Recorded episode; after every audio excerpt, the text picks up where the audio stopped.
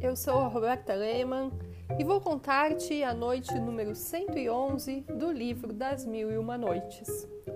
Escuta-me. O grão-vizir, sempre dirigindo a palavra ao califa Harun al-Rashid, disse: Shezendim Mohamed tomou a estrada de Damasco com a filha, a dama da beleza, e com Agide, o seu neto.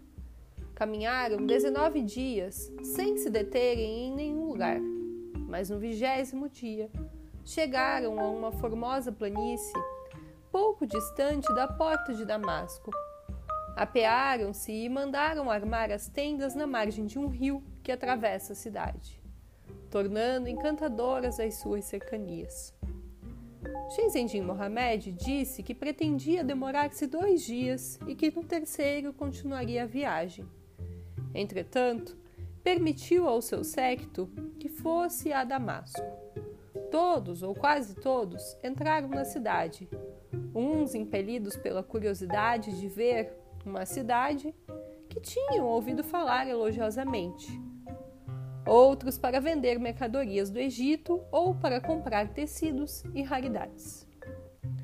A dama da beleza, desejando que seu filho também tivesse satisfação de visitar tão famosa cidade, ordenou a um eunuco, guarda do menino, para que lá o conduzisse e o vigiasse bem. Agib, que fora bem vestido, pôs-se em marcha com o eunuco. Mal entraram na cidade, ele, belo como os amores, atraiu os olhares de todos. Uns saíram de casa para vê-lo de perto. Outros chegavam à janela e os que passavam pelas ruas não se contentavam em parar para contemplá-lo. Acompanhavam-no para ter o prazer de vê-lo por mais tempo.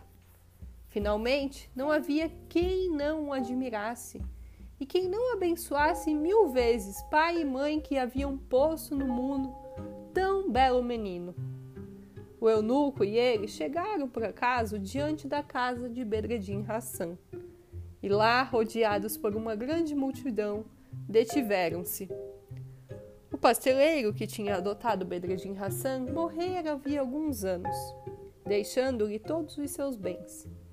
Bedreddin tornara-se assim dono da loja e passara a exercer habilmente a profissão de pasteleiro, alcançando grande reputação. Vendo que toda aquela gente olhava atentamente para Gibe, para o eunuco, pôs-se a examiná-los também.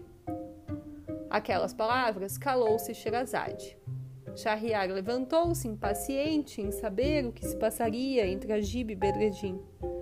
A sultana desfez-lhe a impaciência pelo fim da noite seguinte.